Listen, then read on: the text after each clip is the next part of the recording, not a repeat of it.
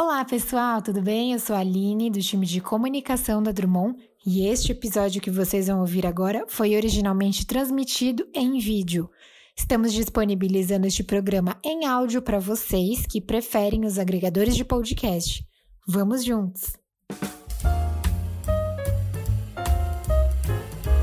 Olá, seja muito bem-vindo a mais um Drummond Podcast para você que quer ter sucesso no mercado global.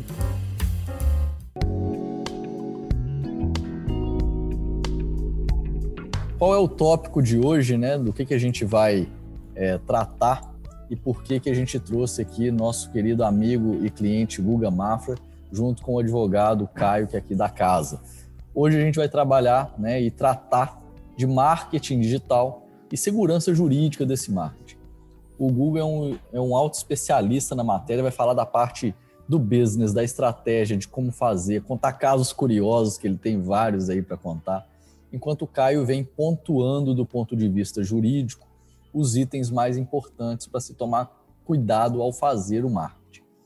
E onde que isso se insere, né? Qual que é o contexto desse papo? Bom, a gente sabe, né, da importância da era digital, como tudo se digitalizou e também o marketing, também o, o acessar o seu cliente também migrou para o mundo virtual, né, para as mídias sociais, o online advertising, ele já está superando o que é feito e gerado na TV.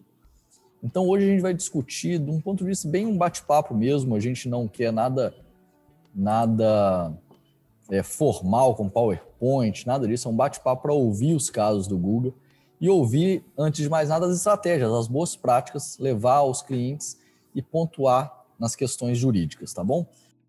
Google, então eu vou passar a palavra para você para que você se apresente, fale um pouco da sua experiência. Depois eu falo um pouco da gente, grande parte do pessoal já conhece Drummond, mas eu vou apresentar logo após você falar um pouco de você e depois a gente já entra no papo. Pode ser? Pode ser. Uh, eu trabalho com comunicação e marketing, com publicidade já faz cerca de 10 anos. Né? E agora, e, e mais recentemente, comecei a trabalhar com, uh, com criação de conteúdo. Né? Desde 2015 é, eu faço o Google Cast, que é um dos podcasts mais ouvidos do país e, e a gente começou a desenvolver também alguns outros, uh, alguns outros produtos de storytelling. Uh, a gente faz, no final do ano passado, a gente lançou o Discoteca Básica, um podcast que é um áudio documentário. Cada episódio é um áudio documentário falando sobre música. E acho que é isso, né? Bom, cara, muito bom. Acho que é, um, é, um, é uma boa introdução. É uma boa introdução. E a respeito de podcast, que você mencionou o seu, é, seguindo as suas, os seus passos, você é um dos nossos clientes que atua muito nisso e faz isso muito bem feito. Nós seguimos aí as sugestões e a gente vai passar a disponibilizar os nossos webinars em podcast. Então é uma boa novidade aí para o pessoal que nos acompanha. A gente vai transformando esses eventos em podcast para disponibilizar. É lógico que a, a mídia primária vai continuar sendo vídeo, né? Mas a uhum. gente vai disponibilizar as faixas de áudio também para quem prefere ouvir pelos agregadores de podcast. Eu, eu, eu adoro. Enquanto tá lá na esteira, eu vou escutando você, vou escutando o pessoal do, do Jovem Nerd, vou escutando todos os nossos clientes aí que são muito bacanas. Pessoal, é uma boa ideia mesmo. Muito bom e, e, é, uma, é uma ferramenta enorme e muito bacana. Pessoal, deixa eu apresentar o Caio. Muitos de vocês já são clientes nossos aqui, conhecem o Caio. É, a gente aqui na Drummond, a gente tem quatro grandes áreas, né? Primeiro, a gente atua na internacionalização das empresas, nos negócios entre Brasil e Estados Unidos. E nessa atuação, temos quatro grandes áreas: a área contábil, a área jurídica, onde eu sou o sócio responsável, o tributário e os serviços de consultoria e ventures. Dentro do jurídico, a gente tem uma área né, de propriedade intelectual em que a gente faz bastante registro de marca e o Caio especificamente trabalha comigo diretamente no registro da marca, em proteção de dados, em intangíveis e propriedade intelectual. Então o Caio vem para pontuar isso, né? E Caio, seja muito bem-vindo, obrigado. Também tem bons casos para contar, né, do ponto de vista é, jurídico, a gente já viu muita coisa acontecer com os clientes. Seja bem-vindo, Caio. Obrigado, Pedro. Obrigado, Guga, pela presença. É um prazer estar aqui com vocês.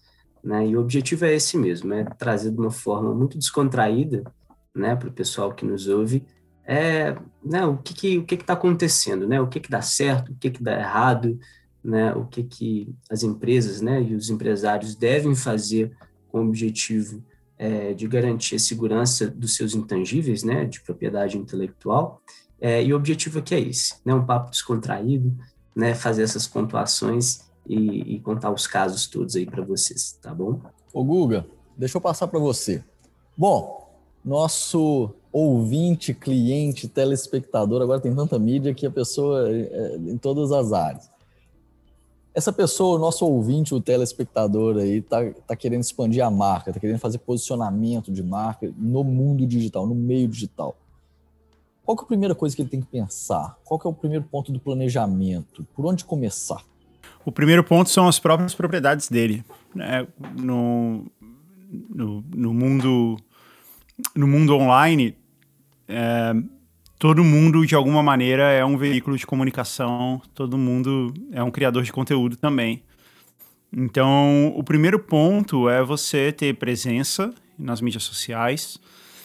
E o segundo ponto é você cuidar do conteúdo que você vai compartilhar nessas mídias sociais todas, assim, a maneira como você se porta. Porque no fim das contas, é assim que o seu cliente vai é, vai entender a sua personalidade, vai entender quem você é, os seus princípios, as coisas que você defende, é, a, sua, a sua postura em relação. É, seja lá o que você faz. Pode ser uma borracharia, pode ser uma grande empresa multinacional, um grande banco multinacional, não importa. É, então é importante você, você ocupar esses espaços. Então eu costumo falar muito para alguns clientes aqui que é, é, bem comum a gente ter clientes que falam assim: ah, a gente não tem estratégia no Twitter, a gente não usa muito Twitter, a gente usa só o Instagram. E eu sempre falo para eles: ok, entra no Instagram, cria uma, um, um, um perfil lá só para ser o seu. Não precisa postar nada, mas só para ser o seu perfil oficial, só para se alguém procurar você lá, ele vai te achar. E se alguém falar de você, você vai ver. É, entendeu? Então acho que a primeira coisa é ocupar esses espaços. A segunda coisa é criar conteúdos nesses espaços, mesmo que ele não seja recorrente, mesmo que você não fique postando todos os dias algum conteúdo, mas que é, quando alguém acessar essa página e ver algum conteúdo que você postou, consiga entender que se trata é, de, de conteúdos relacionados à marca, à personalidade da marca, aquilo que a marca quer passar. Então, se a gente tem uma marca que que preza pela tradição, pela solidez, pela. Uh, uh, sabe, pela. por esse tipo de coisa. Então ela tem que postar conteúdos que tem a ver com isso. Se a gente quer uma marca que é informal, uh, que fala de igual para igual, aí ela posta conteúdos nesse sentido. Não, não estou nem questionando aqui que tipo de conteúdo seria, mas conteúdos que, no fim das contas, representem aquilo que a personalidade que a marca quer passar. Então, acho que essa seria a primeira coisa a se pensar. Então, antes mesmo de você pensar em investimento, de você pensar em estratégia, é você ocupar os espaços que já, já se espera que você ocupe na internet e tratar eles com muito carinho. Escrever, colocar conteúdo, postar, colocar imagens e tal que tenham realmente muita relação com a marca nesses lugares. E, o Guga, aqui a gente atua, né, necessariamente na Drummond com dois ou três ou quatro, até mais mercados, mas necessariamente Brasil e Estados Unidos. Isso envolve desafios, né? porque esses mercados têm expectativas diferentes, têm línguas diferentes. Como adaptar? Né? Como, como, como fazer as campanhas de posicionamento? Como posicionar a marca para culturas diferentes, mercados diferentes, quando você está falando para públicos muito distintos? Cada caso é um caso. É, eu acho importante que se você de fato é uma empresa global ou planeja ser uma empresa global, uma empresa de presença global uniforme, é, é, importante que essa, esse posicionamento também esteja transparente na maneira que você é encontrado na internet, seja no seu site, é, na, nas mídias sociais, como eu já falei, é, ou mesmo em, em, sei lá, em matérias, algumas coisas. Você pode fazer isso se, se alguém vai dar uma entrevista em nome da sua empresa, garantir que essa empresa, é, esse posicionamento global da empresa seja, seja, seja percebido. E claro que não é uma coisa fácil, mas você vê que é assim que o Facebook faz, que o Google faz, que a Coca-Cola faz, que a Netflix faz. É, essa é uma coisa. Agora, além dessa presença institucional global que é importante de ter nesses lugares, é, essas mesmas marcas que eu citei aqui como exemplo, elas costumam ter uma presença local, uma presença que fala a língua desse mercado. Então você vai ter, se você olha uh, o Spotify, por exemplo, no Twitter, você tem o perfil oficial do Spotify, tem o perfil do Spotify Brasil, tem o perfil da Netflix, da Netflix Brasil. E, uh, e aí isso consegue eventualmente as pessoas que consomem o um conteúdo nesse lugar, elas entendem isso. Eu acho que essa é, essa é a parte mais. Essa é uma boa notícia que, que a gente pode dar quando, eu, quando uma empresa está se posicionando globalmente. É, as pessoas que estão dentro das mídias sociais, elas entendem como essas mídias sociais se organizam. Você não precisa ficar explicando. Então, a hora que ela for procurar lá, é, eu dei o exemplo aqui do Spotify. A hora que ela for procurar Spotify, ela vai ver que tem Spotify Brasil, Estados Unidos, Argentina, é, Espanha. É, é, e na hora ela vai entender, ah, ok, ele tem um, um, um perfil para cada país, tudo bem. Então isso fica, fica bastante claro, assim. E, e por outro lado, essa é uma coisa que não precisa realmente ser explicada. É, o usuário que está interagindo com essa marca, que está procurando sobre essa marca, ou que está tentando interagir com ela de alguma maneira, é, ele nunca vai ver a história completa de uma determinada empresa. Ele sempre vai pegar ela pelo meio, por aquilo ali que interessa a ela. A gente está falando aqui da Drummond. Você falou, você na sua apresentação falou que a Drummond trabalha com jurídico, trabalha com marcas, trabalha com contabilidade. Isso, é, você entende isso porque você trabalha na Drummond. É, mas o usuário, ele vai entender isso aos poucos, mais na frente. Ele não, não precisa, isso não precisa estar explicado para ele desde o começo, sempre a história completa. Isso vale para tudo. Então, se a gente estiver falando aqui, por exemplo, um, uma empresa de importação e exportação, e ela importa todos os tipos de artigos, então ela importa alimentos e ela importa sapatos. A pessoa que está chegando nele pelos alimentos não precisa saber dos sapatos, não vai querer saber dos sapatos. E se você colocar, e se você ficar tentando explicar isso para ela o tempo inteiro, só vai tornar a coisa mais confusa. Então, isso é o normal, assim. A comunicação online, ela é, de certa forma, fragmentada a, todo usuário está sempre. Os usuários que estão aqui com a gente agora, eles estão pegando um pedacinho da história, um pedacinho da minha história, um pedacinho da história da Drummond, eles estão entendendo só essa parte e tudo bem. É assim que é. é até gostaria de pegar um, esse ponto aí que a gente fala sobre posicionamento de marca, né, num contexto global. Isso me remete a uma questão muito interessante que muitos clientes trazem, é, que é a questão do planejamento, né? Ou seja, é, quando iniciar aí meu planejamento e a efetivo registro dos meus ativos intangíveis, né?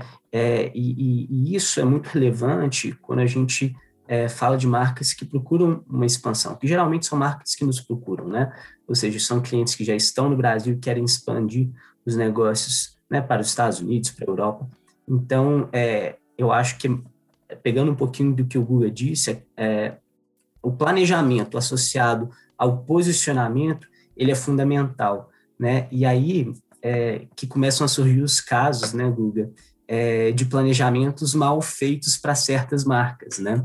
Ou seja, são inúmeros os casos é, de, de, empresas que iniciam um processo de expansão de marca, só que não fazem um estudo é, né, um planejamento propriamente de, de como deve ser essa expansão, levando em conta aspectos culturais, ou seja, Spotify Brasil, Spotify Argentina, Spotify Estados Unidos, né, e, e, existem várias e várias histórias né, que de, de, casos que deram certo e casos que deram errado, levando em conta é, é, questão de planejamento, enfim, questão de língua e cultura. Então, acho que seria legal, assim, para a gente mostrar a importância disso para o pessoal, falar um pouquinho dos casos que você já viveu, que você né, é, já viu na mídia. Enfim, uhum. queria, queria te ouvir um pouquinho nesse sentido. É, a gente mesmo aprendeu muito. No, a minha primeira empresa com a qual uh, eu tratei de uma internacionalização, inclusive com, com a assessoria aqui da Drummond, a gente teve muito problema com isso. É, porque a gente não sabia, porque você. As leis variam muito de um país para o outro. é, a maneira, a burocracia varia muito de, de um país para o outro, a maneira como essa, os prazos. É, então, realmente, é uma coisa que a gente foi aprendendo ao longo do tempo, aprendendo, errando na tentativa e erro. E, e até hoje, né? Até hoje, às vezes, a gente tem reuniões aqui onde a gente fala, putz, espera aí, não era bem assim que a gente... A gente estava esses dias tratando aqui de registro de uma marca e a gente falou, não, peraí, a gente precisa mudar essa marca um pouquinho aqui antes de registrar porque ela não vai fazer sentido desse jeito nesse determinado país. É, isso acontece muito. As marcas de carro, por exemplo, hoje em dia, elas fazem um estudo muito, muito grande para que elas possam efetualmente terem produtos globais, que era uma coisa que não fazia muito sentido, não existia muito no passado. Primeiro que não existia produto global no passado, cada, cada mercado tinha o seu próprio produto, porque eles tinham suas próprias fábricas e suas próprias regras. Né? E a indústria automotiva ela evoluiu faz, faz algumas, sei lá, talvez umas duas décadas que ela evoluiu para um mercado que é muito, muito global mesmo, né? Um carro produzido num país ser vendido no outro.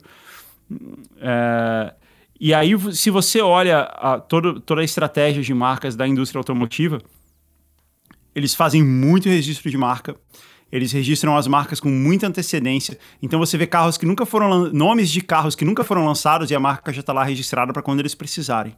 Ah, já faz um tempo que a, a, a, Chevrolet, a GM, ela tem uma estratégia de registrar palavras que são mais ou menos é, que, que não tem significado nenhum, né? Que são mais ou menos é, sem abstratas e que tem duas ou três sílabas, né? Tipo calibra ou Onix. Onix tem um significado, mas porque são coisas, são nomes bons para carro, porque eles podem colocar isso em qualquer lugar é, do mundo e vai ter mais ou menos o mesmo significado. É boa várias... É, a fonética, exato.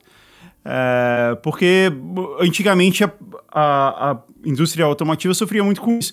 Né? A gente estava com, comentando aqui é, faz um tempo sobre o Ford Pinto. Era um carro muito popular nos Estados Unidos. Pinto é uma raça de cavalo nos Estados Unidos.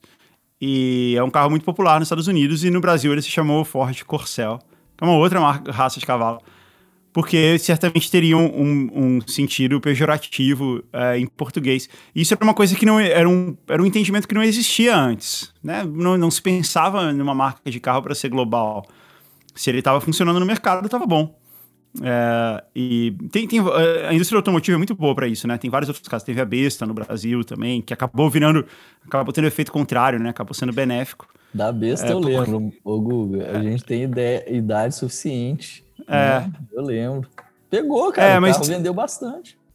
Pois é, porque era, uma, era na época que os carros coreanos estavam estreando no Brasil e existia muita desconfiança a respeito deles e tal. E foi uma maneira de tornar o produto popular, né? Que era um produto muito é, os carros coreanos eram um pouco mal vistos no Brasil.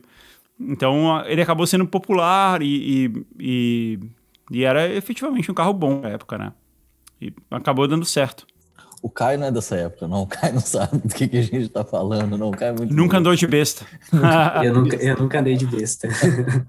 o Caio, deixa eu pegar um, um, ponto que o Guga falou aí, muito interessante, que é, vai um pouco na linha de um aspecto jurídico importante para a gente chamar a atenção os registros prévios, né? Prévio no sentido de antes mesmo de começar a utilizar a marca.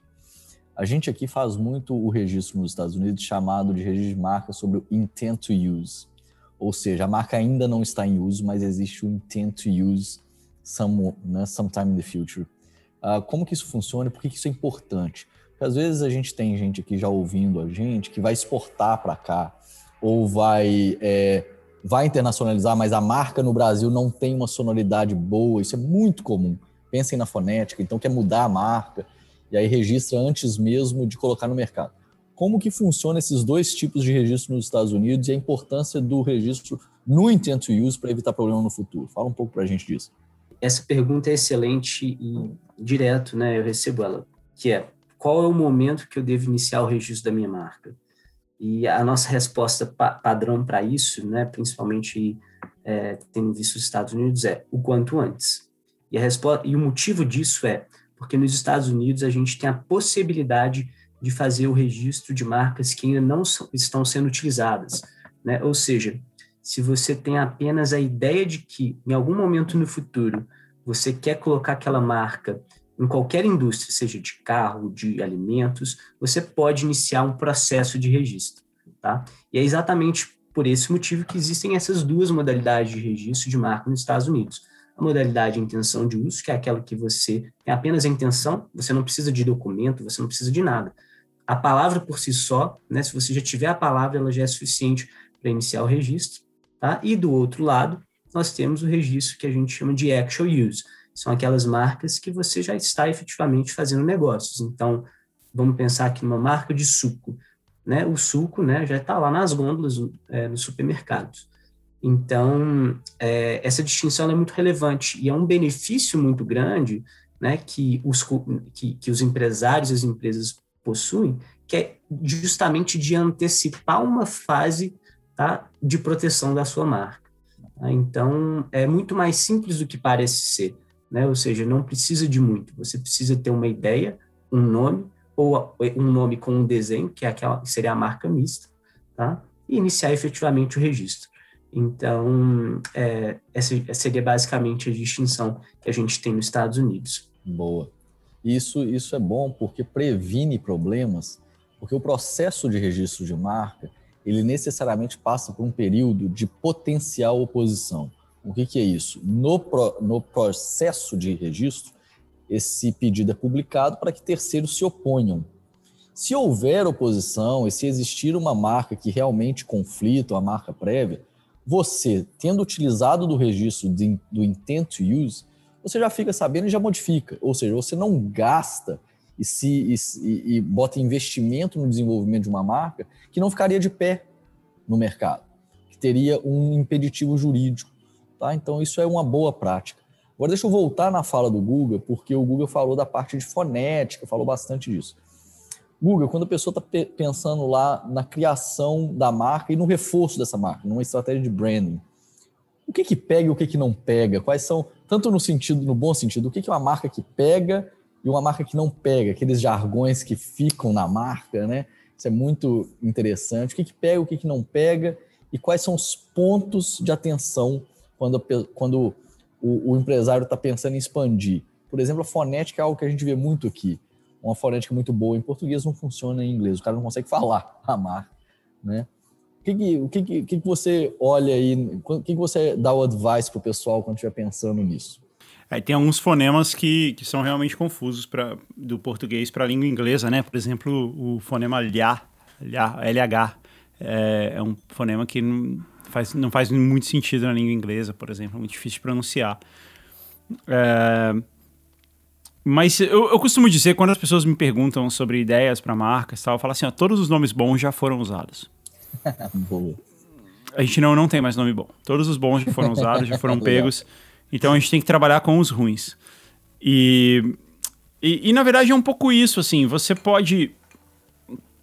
Eu acho que um bom nome é aquele é aquele. É como eu estava falando de estratégia da GM, quando ele é um pouco mais abstrato e você pode. Você pode você mesmo dar o significado para ele através da sua estratégia de branding. Né? Essa é uma saída muito boa quando se trata. E é uma saída bem comum, principalmente de startup, de aplicativo, de empresas de tecnologia. A gente vê muito isso, né? Ou então um nome que é estilizado a partir de uma palavra que já existe. É, esses são, são caminhos legais, assim, de você. Legais.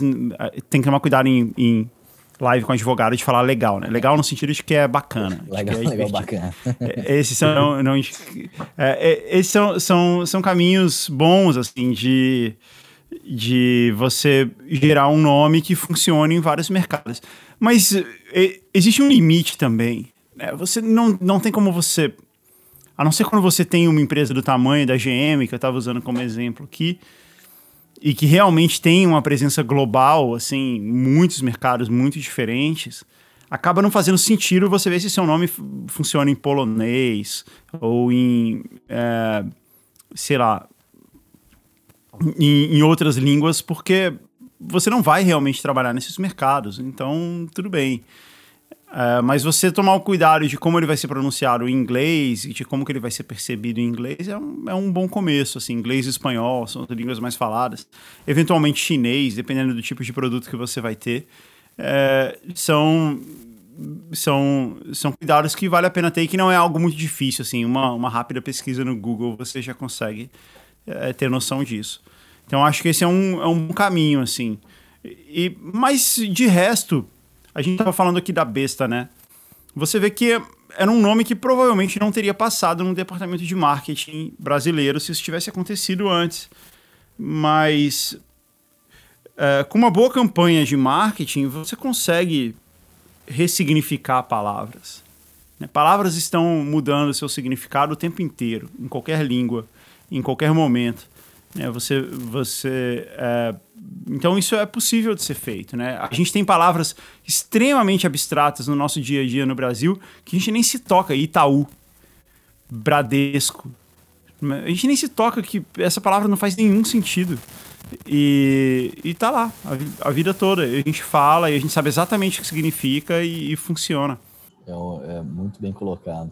Eu, eu me lembro de boas, né, boas campanhas, ficam na memória da gente. Eu me lembro uma que tentou transformar é, essa questão do global e do local. Né? Você colocou muito bem no começo da sua fala que você tem que pensar o local, né, olhando o global também.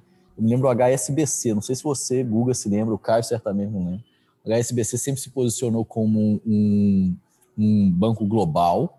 Em determinado momento, eles acharam que tinham que se posicionar como local, dentro das localidades em que ele trabalhava.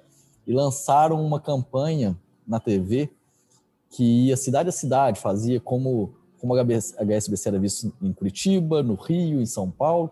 Era super engraçado, foi muito bacana e reposicionou o banco, foi muito, foi muito legal. Foi muito, muito interessante de ver. Eu lembro disso sim, era uma campanha da Thompson, que era a agência da, do HSBC. Eles eram realmente muito bons em fazer isso. Era muito, foi muito legal. Era... Depois, quem tiver é. aí acesso, né, tentar achar, tenta achar. Isso é velho, viu, gente? Mas deve estar no YouTube. Mas é, uma, uma coisa que a gente vê assim, é, como, como eu falei, qualquer, um bom produto, um bom serviço supera todas essas coisas sempre. É, é uma coisa que a gente vê aqui nos Estados Unidos muito comum é das pessoas falando açaí. Açaí é, é, um, é uma marca muito difícil, porque ela tem uma, tem uma letra que não existe no alfabeto inglês, que é o C cedilha. Então, quando as pessoas olham. Até porque é muito comum um açaí que vir escrito com dois S, justamente por causa disso. É, e, e, é, uma, é uma palavra muito fora, assim, do normal, do comum da, da língua inglesa. E mesmo assim é um, é um produto de sucesso, assim. É um produto que, que vende bastante, é bem conhecido. Uh, e que não, não fazia parte do, do dia a dia uh, americano, sei lá, até 10 anos atrás, 15 anos atrás. Né? Às vezes vem escrito como açaí berry. Hum, tudo bem. É uma explicação que faz sentido. Então, é, e, e, o fato de ser um pouco exótico até, até contribui para o pro produto. Bacana. Ô, Caio, deixa eu voltar num ponto que o, o Google falou para trazer uma, uma pergunta aqui. O Google mencionou sobre empresas que são realmente globais e é, registram no mundo todo, como uma GM, e outras empresas que estão se expandindo para algumas localidades. Não faz sentido eu pensar na Polônia, mas talvez faça sentido eu pensar nos Estados Unidos, México, África do Sul, os lugares para onde eu vou. E aí tem uma, uma pergunta aqui do Vinícius. Qual o processo e quanto custa registrar uma marca globalmente? A questão do quanto custa, Vinícius, não dá para a gente cobrir aqui agora porque existem diversas variáveis, tá? Em termos de custo de taxa, do local, do tipo de procedimento, etc. Mas eu vou me ater a qual é o processo. Caio, fala rapidamente para a gente do protocolo de Madrid, como que ele funciona, por que que agora é um tema importante para as empresas brasileiras, tendo em vista que o Brasil aderiu há pouco tempo ao protocolo. Ótimo.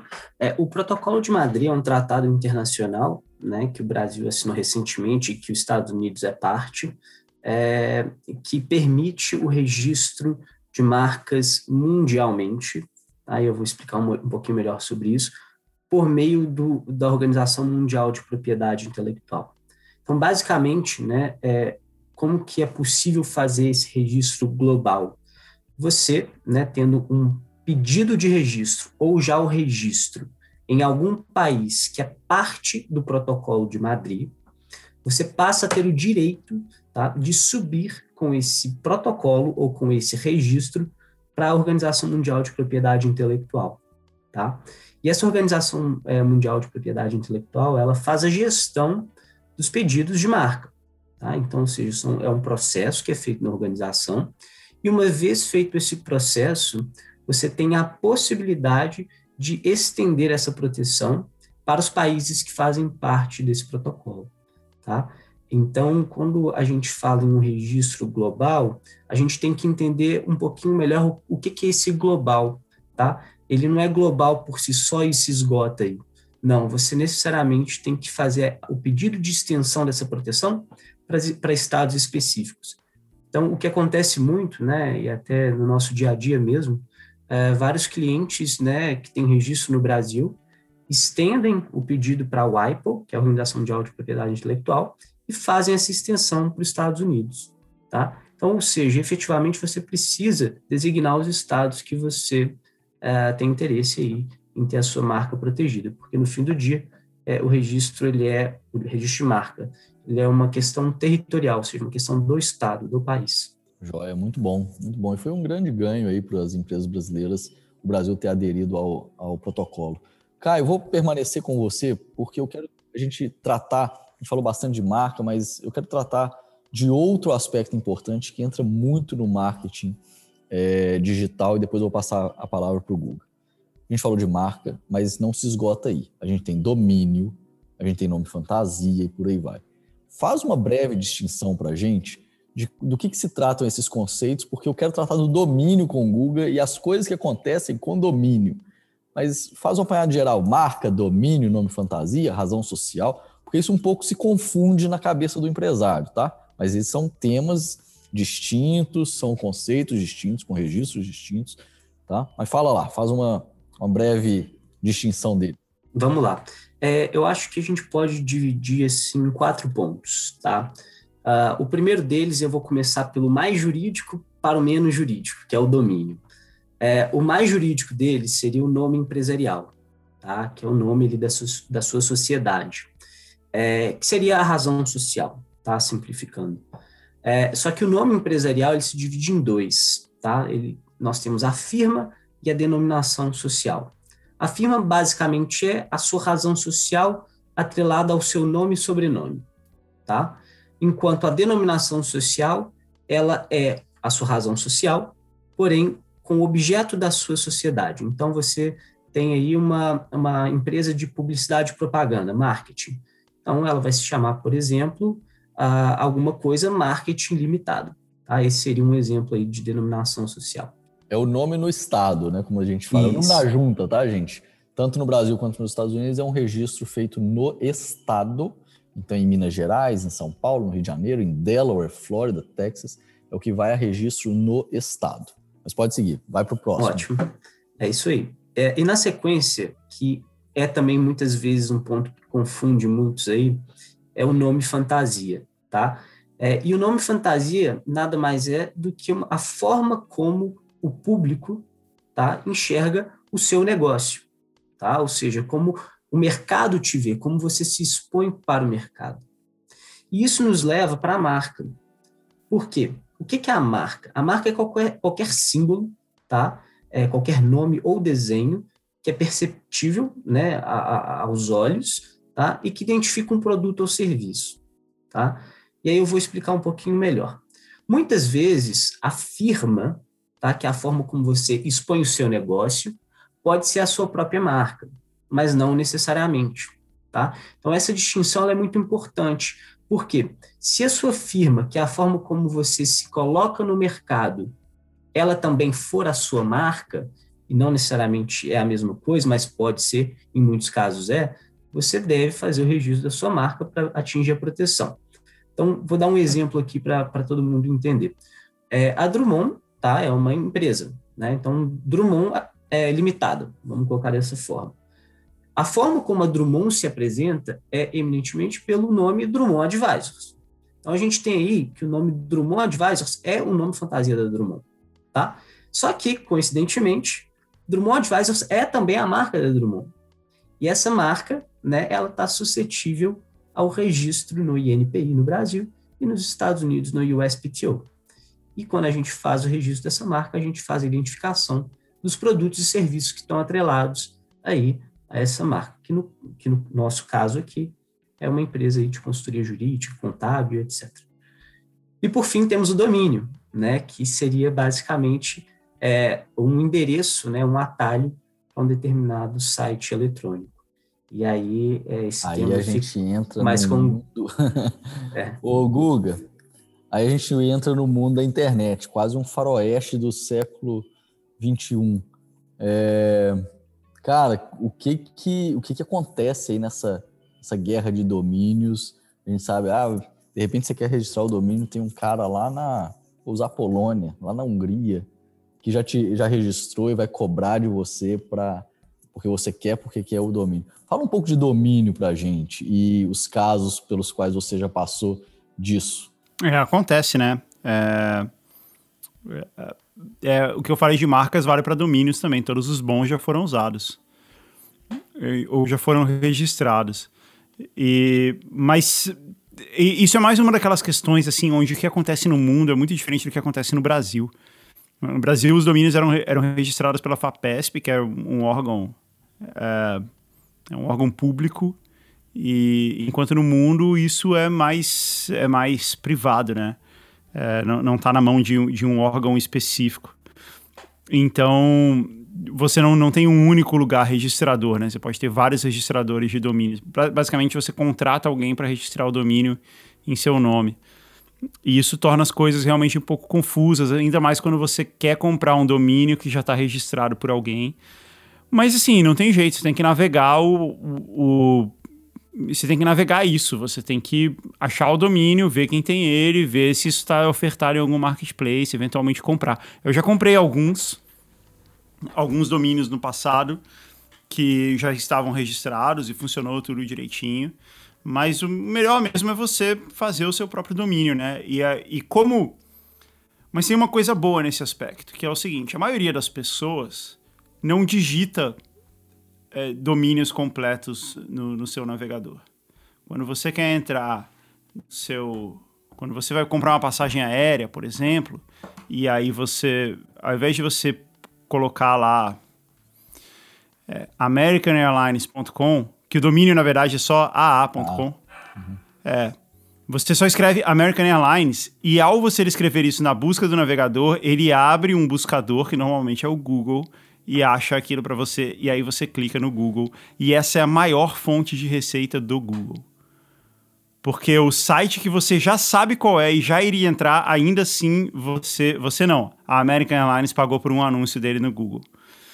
Porque você clicou, ele é o primeiro que aparece ali e você clica e eventualmente se a United Airlines pagar mais que a American Airlines, ela vai aparecer em primeiro. Você vai colocar American Airlines, vai aparecer uma busca do Google, a United Airlines está em primeiro, você não vai perceber, você vai clicar e pode até correr o risco de você comprar a passagem na companhia aérea que não era a que você queria. Então isso é assim que é assim que a internet funciona hoje em dia. Então domínio é menos importante do que as pessoas realmente acham que ele é. É, por isso você pode, por exemplo, usar sufixos diferentes, né? É, a gente usa o sufixo, no Brasil a gente usa o sufixo .com.br, né? No mundo é muito comum o sufixo .com, mas você pode usar ponto qualquer coisa. Hoje em dia qualquer registrador pode criar um, um sufixo e comercializar. É, o Bradesco fez isso, né? Se você olhar o, o, a URL do Bradesco hoje é banco.bradesco. Eles criaram um próprio sufixo, que é o ponto Bradesco, e colocaram as, as URLs deles dentro dele, que fez muito sentido. E ninguém nem percebe. Essa é a questão. Então, acho que essa é uma coisa importante de, de a gente. E isso é muito melhor do que as gambiarras que existiam no, no, no, no passado, né? A gente está falando de companhia aérea, a Gol tinha um, um domínio que era Voo e Go. Porque quando ela foi lançada, o nome Go já, tava, já existia e o domínio Go já estava go.com.br já estava registrado por alguém. E elas criaram o Voo e Go, o que foi muito engraçado porque todas as outras companhias aéreas depois tiveram que criar o seu Voo e alguma coisa. Né? Então, o da, da Azul. É, virou um padrão. O da Azul é Voo e Azul. Pelo mesmo motivo porque, porque as pessoas já estavam acostumadas agora, assim. Então, isso, isso, é, uma, isso é uma coisa que acontece. Você vê, né, uma, uma regra de mercado que acabou sendo ditada por um dos players. É, um, é, um, é algo acontece em produtos, acontece nos domínios também. Ainda existe a percepção é, de que o ponto .com precisa ser mais valorizado porque no consumidor ele passa uma uma credibilidade maior do que ponto alguma outra coisa criada. Isso houve uma época com isso, né? Essa percepção, tô correto que existiu essa percepção à época e ainda existe? Como é que foi? Como é que tá isso? A percepção existe, mas ela não é, ela acaba não se aplicando ao uso. Entendeu? Por mais que, por mais que você tenha a sua marca .com registrada e as pessoas sabem, é, ela ela usa muito pouco. Olha o seu site aí, vê quantas visitas você recebeu vindas é, do, da URL digitada.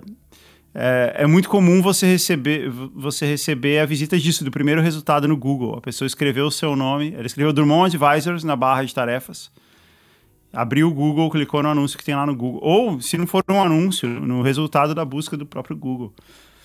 Então, assim, a ideia de que ah, você ter o seu domínio.com é legal, isso significa. Ele parece mais legítimo, né? Existe ainda. Mas a verdade é que ninguém usa. É, é, é muito interessante isso, porque, de fato, e nós somos consumidores disso, né? A gente entra na internet o tempo inteiro, estou falando por mim mesmo, e eu acho que é, muita gente vai se identificar com isso. Esse exemplo que você deu, você sabe qual é o site, mas você não digita www.site. Você digita o jeito que você quer, vai para o Google, no Google você clica, Google acabou de fazer um dinheiro ali pelo simples fato do seu hábito ser esse. Né? Isso aí.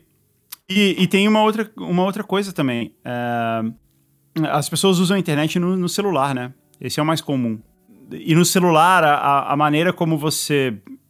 Você tem menos espaço para fazer as coisas, você tem que digitar na própria tela. Então, você ir direto no clique é mais prático do que você digitar.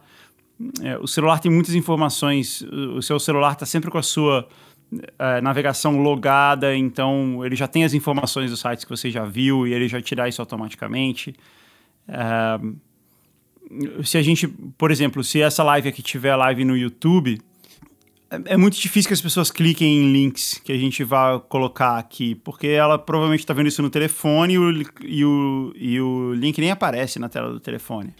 Então, isso, isso é uma coisa é, é, o que eu sempre falo. A gente, quando está do lado empresarial, quando a gente está querendo se comunicar, fazer a comunicação da empresa, a gente sempre acha que o nosso usuário vai enxergar uma, uh, uma história completa, com começo, meio e fim, tudo aquilo que a gente está postando. É muito comum eu lidar com clientes e falar assim: ah, eu fiz uma série de posts no Instagram explicando não sei o quê. Cara, ninguém viu a série. A pessoa viu um dos posts, normalmente o do meio.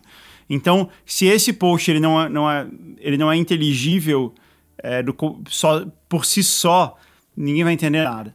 É, as pessoas não veem essa, sabe, essa, essa coisa global, assim, quando a gente está falando de comunicação e de marketing. Elas veem aquilo que está na frente delas e você tem que, se, que tomar o cuidado de que isso seja suficiente. O Google, isso é muito importante que você mencionou agora, porque os hábitos do consumidor na internet nem sempre é, são de fato o que nós, como comunidade e até como consumidores, achamos que eles são. Né? Então, vocês que são especialistas no marketing digital, vocês trazem informações para nós empresários sobre o hábito e a forma como a internet funciona, né? Ali o, por trás das câmeras, a engrenagem de busca e de, e de achados e de comportamento que o empresário nem sempre sabe. Se você pudesse falar hoje para um empresário que ainda não atua com o marketing digital, quer dizer, aquele cara que vai começar agora, tá? Ele não, ele navega na internet, ele usa a internet, mas ele usa a internet sem saber as, as, as, as engrenagens que ela tem e o Google tem, etc, para direcionar esse público. O que, que você tem para falar para esse cara que ainda não sabe, ainda não começou? Contrata alguém que sabe. Boa. É, é, eu acho que essa é, é Faça é um... o jabá, Guga. Fala um pouco também do, do seu serviço. eu acho importante que as pessoas saibam que existe, existe esse profissional que faz isso, que entende disso no mínimo detalhe. É, é eu acho que é, é, até natural que você vai, que, que, um empreendedor, quando ele vai começar um negócio qualquer, ele não, ele não entende é, ele não entende do negócio por completo. Mas eu, eu, vou voltar, na verdade, naquilo que eu falei no começo, do, no começo da conversa. é, eu tenho muitos empreendedores aqui, quer dizer, eu, eu, eu, eu lido com, com, com muitos ouvintes que também são empreendedores na área de criação de conteúdo. É, e alguns deles também é, fizeram seus próprios podcasts. E, e, de vez em quando eles me perguntam como que eu faço para alguém anunciar no meu podcast, para eu ter um anunciante, para eu ter uma publicidade aqui. E eu sempre falo, olha, o seu melhor anunciante é o seu ouvinte. O melhor lugar para você procurar um anunciante é entre as pessoas que te ouvem, porque elas vão entender a, elas vão entender a qualidade do seu conteúdo, a importância, o engajamento, porque elas elas sentem isso na pele, porque elas te ouvem, porque elas, elas podem sentir isso. E eu acho que isso vale para qualquer negócio. Sim, é, o começo da sua comunicação tá nos seus clientes próximos, ou, ou então tá no, no, Sei lá, isso vai variar muito. A gente está falando aqui de empreendedorismo de uma maneira muito é, genérica, mas vamos supor que a gente está falando de um aplicativo, alguém que está criando um novo aplicativo uh, voltado para criação, um aplicativo voltado para arte, algo assim. É, é, entre os usuários desse aplicativo, entre os poucos usuários desse aplicativo, que ele vai entender como a marca dele é percebida. Então ele tem que cuidar, de, principalmente quando está no começo, de ter uma conversa muito. de se aproveitar muito disso. O lado bom de você ter poucos clientes, de você estar tá no começo, é que você pode conhecer profundamente cada um deles. Então você tem que fazer isso. Você tem que. Se, alguém mandou uma, uma reclamação, não gostou de alguma coisa, você liga e conversa com essa pessoa. Por que, que isso está dando errado? Por que, que você não gostou? Por que, que você não entendeu? É, eu acho que esse. Entendeu? Esse é, esse é o ponto, assim. Você, mesmo que você não entenda de comunicação, não entenda da internet, não entenda do, do que se faça, é, você é capaz de entender como sua marca está percebida pelo seu público, porque seu público ainda é pequeno, porque você pode pegar o telefone e ligar para eles, porque você pode mandar um e-mail, você pode entendeu? E isso é, e isso é muito valioso. E muito valioso e é, isso, né, Google? É, a, a, substância e, da prestação de serviço, a substância do produto, a qualidade dele. Né? É, e se a empresa der certo e crescer muito e ficar muito grande, você não vai ter mais muito a chance de fazer isso é, se você for um empreendedor. Então, eu lembro quando isso começou a acontecer na minha primeira empresa, assim, eu não, eu não sabia mais quem eram os meus clientes, eu não sabia mais quem eram uh, as, a minha equipe, tinha gente trabalhando na empresa que eu não conhecia, é, e, e, tinha clientes da empresa que eu não sabia quem eram, e isso foi, eu achei muito ruim, inclusive, na época. É legal, é um sinal de crescimento e tal, mas por outro lado me deixava muito, uh, me deixava muito cego para isso. Eu comecei a criar é, dispositivos para eu retomar isso, para eu retomar esse contato que eu, que eu tinha com os clientes. Então eu acho que mesmo que você não entenda de comunicação de uma maneira acadêmica ou de uma maneira profissional, você não tem formação nisso ou experiência nisso, você pode entender de uma maneira empírica. Né? Vai lá e vê se a mensagem que você enviou foi, foi percebida da maneira com que você tinha é, é, intenção. Se você colocou um post no, no Twitter com o objetivo de, sei lá, de, de, de fazer, é, de explicar uma, uma característica específica do seu produto, é, entre em contato com as pessoas que leram esse tweet e, e pergunte, aí, você entendeu sobre o que, que é isso aqui? Você entendeu o que, que a gente estava comunicando aqui?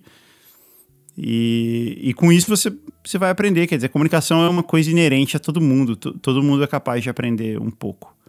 Né? É uma coisa que a gente faz o tempo inteiro, a gente está fazendo aqui agora. É, e é muito, não só o que você fala, mas bastante do que a pessoa entende, né? É. é. Ô, Google, você mencionou o Twitter, é, e tem uma pergunta muito interessante aqui. Eu quero mudar um pouco a conversa e ir direto para mídias sociais, redes sociais, né?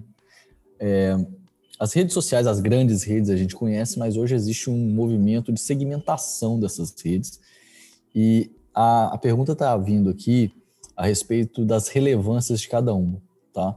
Eu vou ler a pergunta, mas eu quero que você expanda um pouquinho nela. Uhum. A pergunta é a seguinte: no ramo da tecnologia, mais especificamente no segmento de energia, algumas redes não são tão relevantes. Por exemplo, o LinkedIn seria uma ferramenta mais rentável que o Twitter. Aí ele afirma isso. Minha pergunta para você é: como está acontecendo? Qual é a tendência de segmentação dessas redes e qual é mais importante e melhor para cada coisa? Eu, particularmente, uso muito Twitter, uso pouquíssimo Instagram. Desculpa, uso muito LinkedIn, não tenho Twitter e não uso Instagram. Mas é porque é o meu perfil, é a minha, minha, a minha comunidade está mais lá. Existe isso? Isso é uma tendência cada vez maior? Quais são as redes é, mais apropriadas para cada coisa? Fala um pouco disso para a gente. Uh, isso que você falou assim, ah, eu não uso Twitter, é, é muito normal com o volume de informação que a gente recebe na internet, no telefone, é muito normal que a gente. É, é muito normal que a gente não, não, não consiga acompanhar tudo e dê preferência para uma, uma coisa ou outra, de acordo com, sei lá, com as suas preferências mesmo. Mas o comportamento do usuário nunca, não necessariamente reflete o seu. E é muito, e esse é um erro muito comum, muito comum de, não só de empreendedores, assim, eu, eu vejo esse erro acontecendo com, tipo, altos executivos de empresas gigantescas. A pessoa não entender que o comportamento do usuário não é equivalente ao dele. E isso porque, porque isso é natural do ser humano.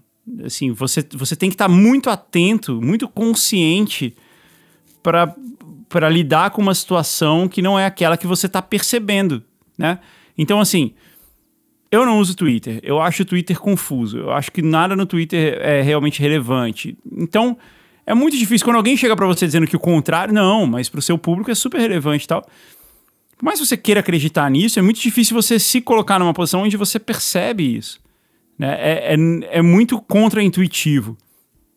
Então você tem que ter. Uh, você tem que ter dispositivos, você tem que ter estratégias para conseguir olhar as coisas por esse lado. Uh, to todas as redes sociais são relevantes, você não precisa realmente postar conteúdo em todas elas é muito cada caso é um caso, assim, eu não, eu não, tenho, uma, não, não tenho como tirar uma resposta. Quando a gente está fazendo esse tipo de, de conversa, eu, eu sempre gosto de uma resposta mais objetiva. Ó, vou responder o que você me perguntou, não, não, não ficar falando um monte de coisa sem chegar a lugar nenhum. Mas essa, essa pergunta específica é muito. Ela tem uma resposta, mas é muito para cada caso é um caso. Então, vai ter, vai ter segmentos onde o LinkedIn faz muito sentido, vai ter segmentos onde o TikTok faz muito sentido, onde o Twitter faz, onde todos fazem, onde nenhum faz. O importante é tenha presença em todos. Tenha presença em todos significa tenha o seu usuário com o perfil ali escrito e um ou dois posts em todos. Tenha isso para você poder ser achado lá. E, e, se for o caso de, putz, a gente não posta muito aqui, escreve lá. É, confira nosso Instagram, confira nosso LinkedIn. Tudo bem. Tenta direcionar um pouco da, da audiência para outro lugar onde você posta, ou para o nosso site. É, eu acho que esse, esse é um caminho. E, e procurar sempre entender. É, é assim: se você é um advogado e você lida com outros advogados, é possível até que a, a percepção dele seja mais ou menos a mesma da sua. Mas se você é, vende um determinado produto, é, ou se você faz um determinado serviço para. Aqui, a Drummond faz serviço para empresas que são de importação e exportação, empresas de software, empresas de serviços profissionais e liberais. São muitos, são muito diversos. Cada um desses usuários vai ter uma necessidade, um comportamento diferente. E até para poder descobrir novos públicos, né? Aline, olha aí, ó, você acabou de conseguir um advogado para me levar lá para o Instagram, porque a Aline fala, vai para o Instagram, fala assim, cara, não consigo usar. o Google acabou de vender a melhor ideia e a Aline vai puxar a orelha aqui, tá? Gente, é, a gente está chegando ao final. É, Caio, você quer fazer suas considerações finais? Tradicionalmente a gente estende um pouquinho, né? Deixa mais tempo para perguntas e respostas. Hoje, excepcionalmente, nós não vamos poder ficar aquela gordurinha porque eu tenho um compromisso inadiável que eu tenho que sair em cima da hora mesmo. Mas eu quero deixar para você, Caio, fazer as últimas palavras aí e agradecer ao Guga por nós também. Claro. Ah, então, antes de tudo, né, agradecer pelo Guga, pela experiência. É sempre muito importante é, ter uma visão interdisciplinar, né, do todo, não só do ponto de vista jurídico, não só do ponto de vista negocial. Uh, então, foi uma conversa muito interessante eu acho que um, um recado também importante que a gente pode deixar aí para o pessoal que está nos escutando é posicionamento, planejamento, né, e, e, e, um conjunto de práticas que, que visem proteger os seus ativos, né, que no final das contas eles são muito importantes, mesmo até para a sobrevivência de alguns negócios, né? Então, basicamente isso. Sim, esses ativos, tudo que a gente conversou aqui, né, gente, são ativos da empresa, são valiosíssimos posicionamento. A marca é um ativo. Tá? Gerar conteúdo de qualidade é muito, muito, muito importante para toda e qualquer marca. Guga, muitíssimo obrigado. Por favor, fique à vontade aí para fazer suas considerações finais antes da gente partir. Eu que agradeço, é sempre muito legal participar aqui com vocês e ter essa conversa sobre, uh, sobre negócios e, e poder responder a pergunta das pessoas aí. É sempre muito, muito bacana a gente poder. E a gente está sempre tão corrido, né, em reunião e sempre tentando manter a pauta ali e tal. Então essas lives são legais por isso, porque a gente pode se reunir aqui e conversar um pouquinho sobre, sobre coisas mais amplas. É sempre um prazer. E eu, eu que agradeço o convite. Bacana, cara. Volte sempre. Você é de casa, sempre um convidado muito especial e agrega demais. Pessoal, espero que a gente tenha ajudado um tema super atual, muito interessante, de uma interface importante entre os negócios e o direito. Gostei bastante. Aline, de novo, a Aline está aí, já voltou, está ali no background com a gente. Aline, muito obrigado por todo o esforço de colocar essa, esse webinar aqui live. Né? Nosso time de comunicação faz um excelente trabalho. Pessoal, muitíssimo obrigado a todos. Guga, valeu. Caio, muito obrigado também. Pessoal, obrigado, pessoal. Um abraço. Tchau, tchau. Valeu, pessoal. Abraço.